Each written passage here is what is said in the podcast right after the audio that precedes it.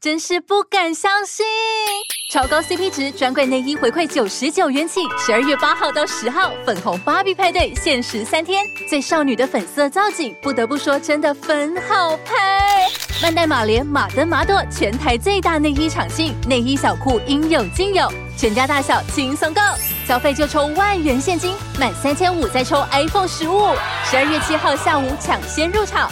年度优惠仅此一档，彰化县园林市原草路九二九号，现在立刻点击资讯栏获得更多活动资讯吧。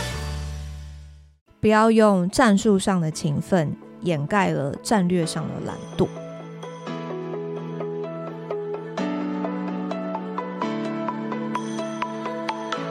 Hello，大家好，欢迎收听《理想生活》，我是 Leslie。今天晚上是台风之夜。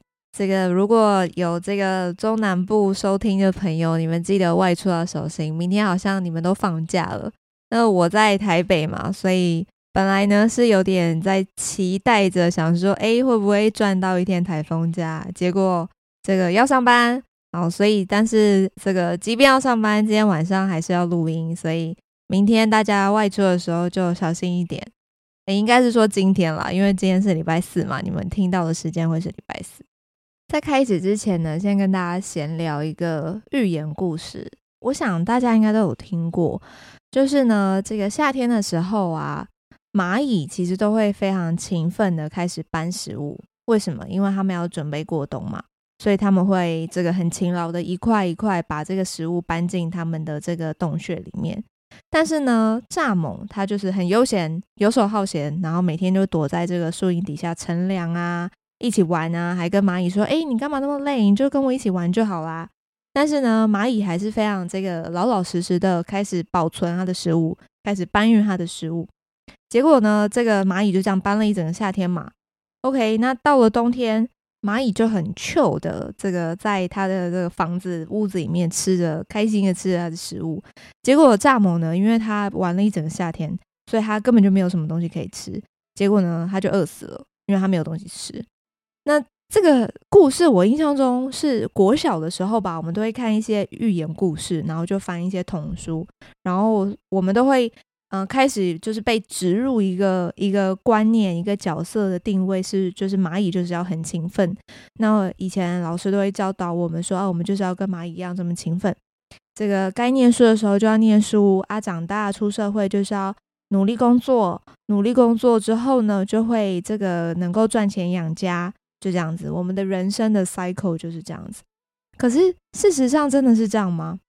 我看了一本书，它里头就写到说，其实蚂蚁根本不是这个样子。有一种蚂蚁的这个品种叫做活蚁，那么其实有百分之四十的这个活蚁，它们是 inactive，它们是不活跃的，它们是必须要呃，就是这个无所事事，然后要把这个空间空出来。让其他的这个蚂蚁去工作，所以有一部分的蚂蚁真的就是坐在那边，就是要 要把那个赛道这个清空，要让这个一部分的这个搬运工去运作。所以这个其实就会让我思考到说，到底勤劳跟埋头苦干中间的差异是什么？那又跟我们到现在，我们不管是我们对我们自己的生活、我们的人生，还是说我们在工作上，勤劳真的一定好吗？这是今天想要跟大家聊的部分。以前我刚出社会的时候啊，我真的确实是用埋头苦干在形容我自己。就是主管交代给我什么，我就说好，了解，我开始做，然后就做做做做，还没有做到三分之一，主管又再丢了两件事情来，然后就会碎念说啊，你上面上一个给你那个专案怎么还没弄好？那我心里就会想说啊，你两天前才交给我，然后你现在又丢给我另外两个新的专案，那我哪来的时间做？所以我又一直做做做做做，就是又在把它加班把它做完。结果我加班了，我做完了，我这个交给这个小主管了之后，他也没有感谢我，他反而就还觉得说我的速度太慢。但是当下我并没有。多思考一些什么，我就会觉得 OK，那可能是我不够努力，所以我又变成是用恶性的加班来弥补这一切，就是不断的加班，然后呢，不断的去接收到超出我的时间工作范围以外的专案，我全部都包下，我全吃。所以我现在回头想，埋头苦干真的是，嗯，很不好的一个现象。那我们应该怎么样去，嗯，解决这个问题呢？这个一部分，当然埋头苦干的这个前提就是我们没有判断好这个当下的这个局势嘛。比如说，假设我今天我的主管一直丢新的专案给我，那我可能会先跟他确认说：“诶，主管，你今天这两个专案是什么时候要？然后呢，你这个其实你前天也给了我一个那个专案，那请问这三个专案哪一个的优先程度顺序是比较高的？以及它的对象是什么？就是我到底要花多少的时间来分配这些专案，才能够让我的小主管能够 on time 及时的交出去？”就是我在跟他做这一些细节确认的同时，其实一部分也是能够取得他对我的信任嘛。他会知道说，OK，我这个对于他交代给我这些专案，确实是有上心的。那他可能就会这个多 share 更多的情报，更多的 information。他可能会 maybe 会说，第一个案子其实是总经理要的，那呃是我们这个部门的这个 project，那他只是 roughly 的想要知道我们。大概 guideline 想要怎么去呃做这个活动，所以我们把这个 project 交出去就可以了。那么第二个跟第三个专案可能是客户要的细节，需要一些报价单等等等的这样子的一些呃更细节描述。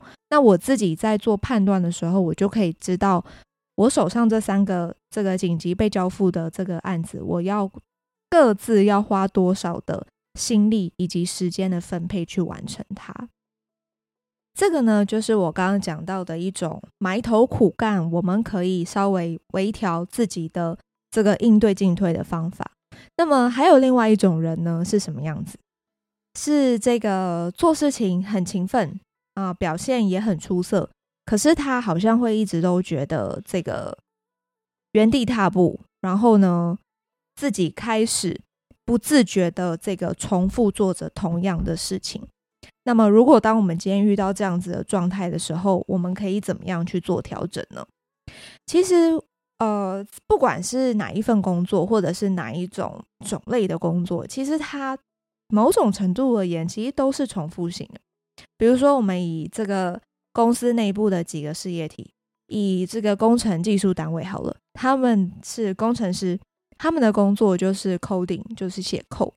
那今天可能会依着这个专案的形式不一样啊、这个可能会是跟电商相关的，或者是今天这个是跟区块链相关的，甚至他今天这个可能是跟阅读、跟童书有关的。但是呢，它背后一样都是要写程式，都是每天都是要面对电脑写代码。那你说他每天是不是做重复的工作？其实是嘛。那我们再看这个财务单位。财务单位其实就是这个要出报表，然后要去计算公司的损益，要帮公司出四大的这个会计报表。除此之外呢，可能还需要去这个触及到一些放款，然后付款，都是跟数字有关，都是跟款项有关，都是跟金流有关。那他们每一天的工作其实也都一样。那我们再来看这个业务单位的工作。业务的单位的这个工作，其实这个最主要的工作就是帮公司赚钱嘛，就是为公司这个带来获利，帮助公司增加客户数，增加这个营收的成长。所以业务单位其实每天在做的事情也都一样。那我们在这一个看起来很一成不变的工作里面，我们要怎么样让自己进步？所以呢，今天就整理了四个。呃，这个我们可能会陷入的这个思考的误区，或者是说行为的误区。那我觉得大家可以检视一下，看自己不管是在工作上啊，或者是这个生活上，有没有有的时候会陷入这样子的一个思考的盲点，提供给大家做参考。第一个呢，就是不愿意将事情想得透彻。这个怎么说呢？我们回到刚刚开始讲的勤劳，或者是勤奋。其实我们通常在讲勤劳或勤奋，像我刚刚举的这个蚂蚂蚁的故事，我们都会觉得这个勤奋是肢体上、是体力上的努力跟体力上的付出，比如说我们在做业务开发跟销售的时候，呃，陌生开发是很重要的，对吗？因为我一定第一步就是要想办法触及到我的潜在客户，所以我可能一天我可以扫店一二十家，我一天打电话我可以打三十通、四十通，拼命打、拼命打。可是我没有去思考、去检讨，说我今天如果打了四十通电话，但是我一个生意我都没有办法 close，原因是什么？如果我没有办法回头去思考我背后的原因，这个就是我不愿意把事情想得透彻。这个就代表我是思考上我懒惰了。所以这部分要怎么做呢？就是我们必须要去回头检视，我有没有在思考，我有没有在把这整件事情把它想得透彻。在思考之前，我一定，当然，我必须要有充分的准备嘛。我要掌握这个足够的基础资讯，还有呢，这个背后的这个前因后果，我才能够梳理出很清晰的脉络，去推敲这个每一个层次之间的逻辑关系，然后去得到结论。好比说，假设我今天是在打销售的电话，我今天如果打了四十通电话。我的这个讲稿，我的话术全部都一样。比如说像电销好了，我在推广信用卡，或者是我在推广贷款。我如果每我每一次讲的这个话术都一样，然后我已经被挂了四十通，那请问我还要再继续打下去吗？显然没有必要嘛，因为我在这样打其实就是浪费时间。那么我可以做的是什么？诶，我可以做的可能是从这四十通里面，我可以去归纳出我打的对象是谁。有分什么样的产业？他们有什么样的年龄层？多少的占比是女性？多少的占比是男性？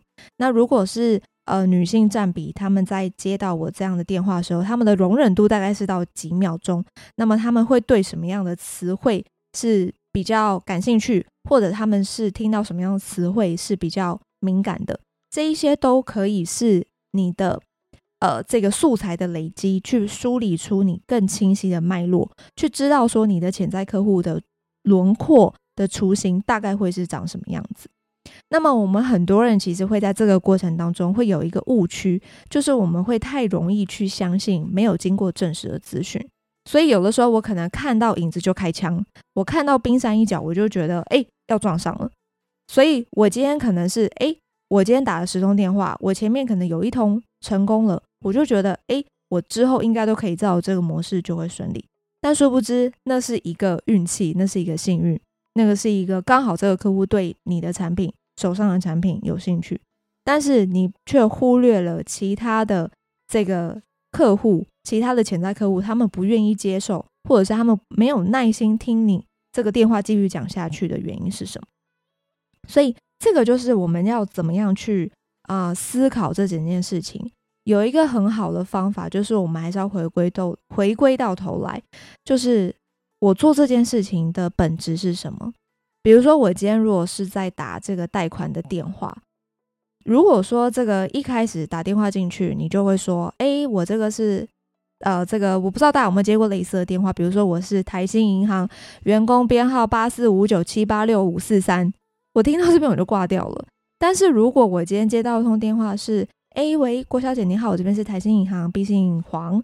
那请问一下，您最近有没有呃这个买车子或者是买房子的需求呢？因为我们现在有一个真的是还蛮不错的利率，只是单纯想跟你分享。但如果你在忙也没有关系，我可以传简讯给你，让你很快速的让他知道正确有用的资讯是什么。或许用这样的方式，可能可以吸引住他的一点呃这个眼球，一点目光。如果他今天手上真的会需要一笔资金，想要做运用，再加上你们这个本行的这个呃费率真的能够比较低，那或许他会想要试试看。因为我就曾经跟呃这个做过电销的这个朋友聊过，他们其实也是要 try 每一个客户他们的这个需求是什么，然后要去做分析，然后并且呢，如果是这个信用比较良好的，他就会推给这一群信用比较良好的。利率会非常非常低，想办法去吸引到他们，呃，这个有意愿去跟他们做借款、做借贷。所以这件事情我们要回归到头来，就是我们要怎么样去把事情把它拆解、碎片化，把它想得很透彻。而且呢，重点就是要想办法去找到事情的本质是什么。第二个呢，就是我们没有把问题去设立好一个防范机制，这其实也是一个还蛮日常生活中会发生的一个误区。其实，当我们遇到一个问题的时候，我们其实很直觉的，我们就是要解决问题嘛。那我们要解决问题，而且我们要去追究问题为什么会发生。但是我今天在问这个为什么会发生的时候，其实我不是要就责，我不是说今天这个原因发生了为什么，然后呢，看是谁做错，我就要把他抓起来拿去砍头。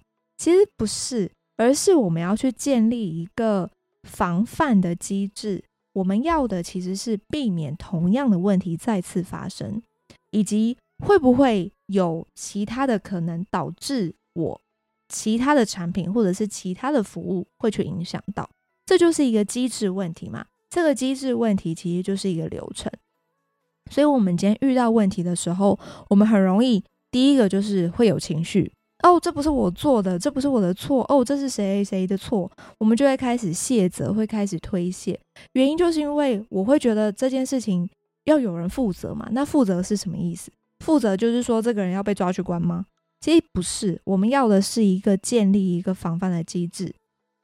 如果今天这件事情发生，发生是在公司里头，比如说是产品单位，比如说我们今天是做一个购物车的这个结账的系统。那如果购物车这个结账问题出错了，没有办法结账，或者是说今天啊、这个客人的这个电商网站就是挂掉了，没有办法做，那原因是什么？我们要知道背后的原因，我们才能够去建立一个机制去防范它。这个就是我们今天在思考事情的时候，我们需要有一个呃流程程序性的观念，我们才能够去真的好好的把问题解决。第三个误区呢，是思维惯性。思维惯性是什么意思？我们很容易会依赖一件事情，叫做经验法则。哦，我过去做过什么样的成功经验，所以我就可以把这个成功经验去复制到我未来的下一个专案、下两个专案。我一定前面的成功，它会永远的成功，它会带领我去一个嗯，这个很 shiny 的这个康庄大道。但事实上真的是这样吗？我每一个案子的这个市场的轮廓都不一样，我每一个案子要推广的力道、力度都不一样。那我怎么能够知道、确保我过去的经验在现在是受用的？这个其实就是很容易陷入的一个思维的惯性、思维思考上的误区。我自己也很很常会发生，就是当我过去做一些事情成功，比如说，诶，我过去在呃，做市场推广的时候，这个策略是可行的。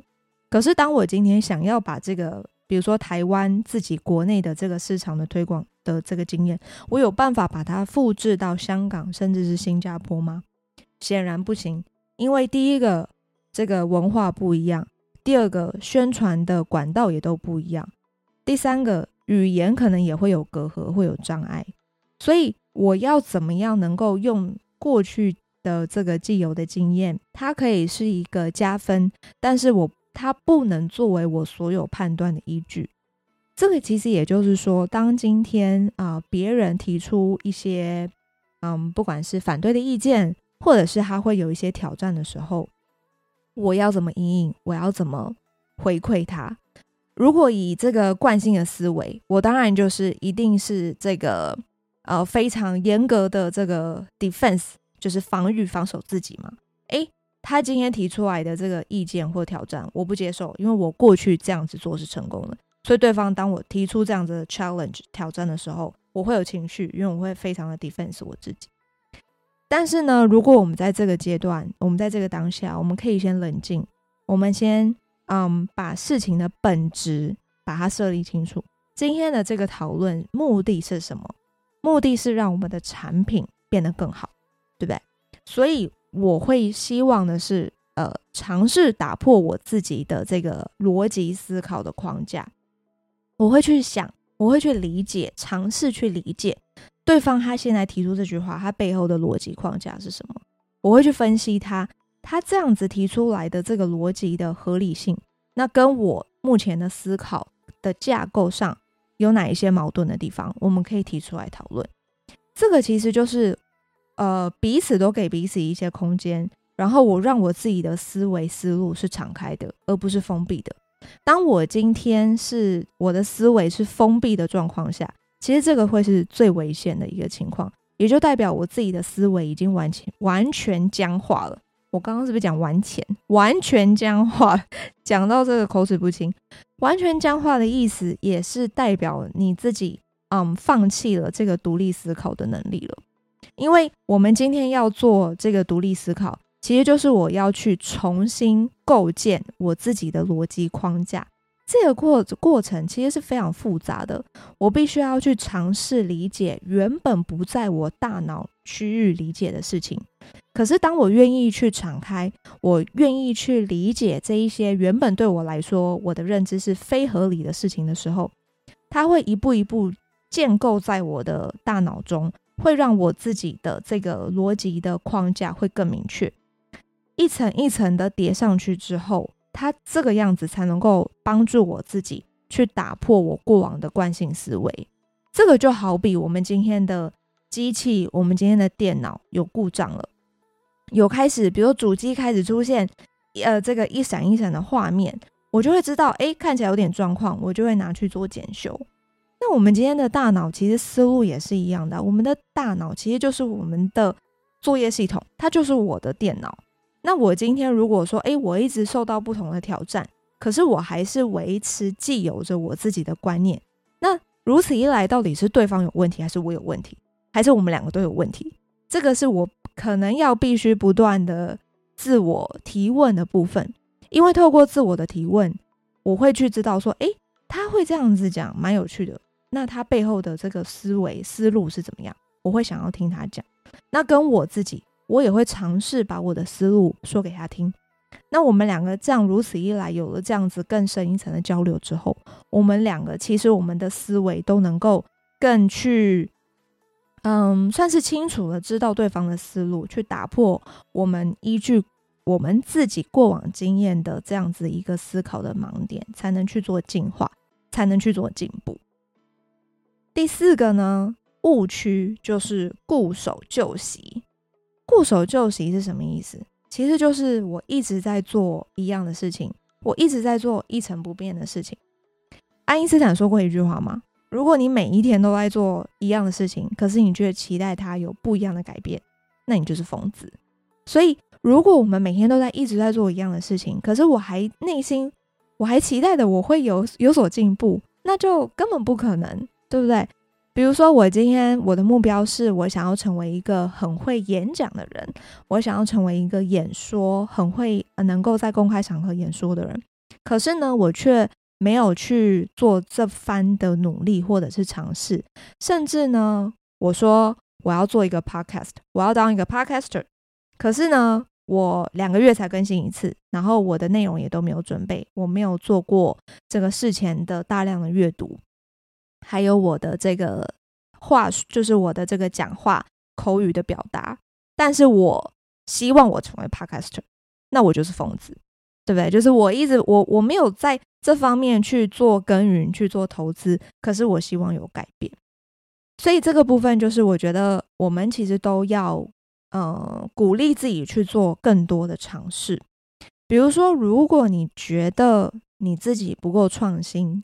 那么你可以是去看，诶，那哪一些领域、哪一些产业你有兴趣，你会想要尝试，那就鼓励自己去尝试看看。那我觉得只要有每一天都能够有微小的进步，我觉得这个都会是一整年的复利效应下来，其实它都会是我们嗯很巨大的改变。最后呢，也跟大家分享一句话。是这个小米的创办人雷军曾经讲过的一句话，他说：“不要用战术上的勤奋掩盖了战略上的懒惰。”这句话是什么意思？听起来好像有点这个绕口令。战术上的勤奋掩盖战略上的懒惰，其实也就是说，好比我们以前这个国高中的时候会补习嘛。像我就是各种习都要补，英文、数学、国文、公民、历史、地理，各种都在补习。可是我的分数并没有很高啊，我就是一直写考题，一直写，一直写，一直写，这个就叫做战术上的勤奋嘛。我一直补习，一直补习，这就是战术上的勤奋。可是呢，我并没有去理解考试、补习、补习背后的目的是什么，是为了考高分，对不对？所以，那我要怎么样可以考高分？这个就是战略嘛。我要考高分，我必须要去思考，呃，这个考试的目的是什么？我要去猜，我要去猜测，呃，以这个老师的观点跟思维，什么样的这个方向，什么样的题目会最容易被这个放在考题上面？我要去思考，这个是大，这个是大的战略。所以在过去的我就会觉得说，哦，我只要补习，完成补习这件事情就可以了。所以我就是好像看起来很勤奋，一直往补习班跑。但是我根本没有战略，因为我每天就是坐在补习班里面，我就是坐在教室里面，我就是疯狂写那些题目，但是我根本没有看进去，我根本没有去透彻的去看透这个事情的本质，也就是我根本就把专注力摆错方向，我把我的专注力放在应付补习这件事情，而不是要怎么样去更了解考试这个系统，要怎么样去更了解。考试里头题目老师怎么出题的这个逻辑，对吗？所以这个其实就是代表专注力真的是很重要，因为专注力在哪里，我们的思考就会在哪里。在于现在这个时代、这个社会上，其实我们的专注力都太薄弱了，我们的专注力永远都会被分散。如果我是有家庭的人，我可能会被我的小孩分散，我的专注力全部都在我的小孩上面了。那如果我年纪再更大一点，我可能这个有爸妈要照顾，那我的专注力又有小孩又有爸妈，那我的专注力会放在我自己身上吗？肯定又很少。那再看我们现在的自己，我们在这个职场上，每天这个在公司少说八小时，这个八到十小时，这个是很正常的。那我们的专注力都在我们的工作上面，但是我们真的有把专注力放对吗？还是我们就是像这个蚂蚁一样？每天就是把这个石头、这个、这个、这个饼干屑搬过来，又搬过去，又再搬过来，又再搬过去。所以看起来我们好像有在做事，好像做了很多事，但是事实上我们完成的事情却很少。为什么会有这个状况产生？其实就是我们的专注力没有摆在真正对、真正应该要把它摆放的地方。所以呢，今天总结一下。呃，提供了四个我们可能会面临、会遇到的这个思考的误区，提供给大家做这个，不管是生活上或者职场上的应用的参考。啊、总结一下，第一个原因就是我们不愿意把事情想得透彻，我们不愿意，可能我们也没有想那么多，所以很多时候我们就会觉得事情往往就是这个样子。但是呢，如果我们能够在这里多想一步，把事情想得透彻。去回头去抓住事情的本质，往往可以给你不一样的这个思维的观点。第二个呢，我们没有把问题设立一个好的防范机制。当问题发生的时候，我们不是要追究责任，我们是要去知道哪里出现漏洞，以及我要怎么样去设立一个相对应的防范机制。从机制开始，我们设立了流程。我们其实就是要避免同样的问题再次发生。第三个呢，就是惯性的思维。其实很多时候，经验法则其实是不可行的。当别人提出来，不管是反对的意见，甚至是挑战的时候，我们是一下子马上当头就这个把它反驳回去吗？还是我们能够尝试去理解他背后提出来的逻辑跟框架是什么？以这个帮助我们自己重新去建构我们自己的逻辑跟框架，做到思维的自我的检修。第四个呢，最后一个，也就是固守旧习。你是一个创新的人吗？如果你同样在做的一件事情，可是你却期待它有了不一样的改变，这个就是疯子。所以，当你一直在做同样的事情，但是呢，你希望期待有不一样的改变的时候，那么，其实你可以回头看看前面三个思考的误区，去重新帮自己定定几个这个执行改变的目标，从每天日常的微小目标去建立一个小的任务，相信你就能够增加自己的思维，更加勤奋。谢谢你收听到这里。人生呢，其实就是不停止的刻意练习。希望我们都能透过每天一 percent 的微小努力，我们都能成就理想的自己。也希望你们能在我的节目中找到生活的勇气与动力。也欢迎你们把我的节目分享给更多的朋友知道哦。我们下集见，拜拜。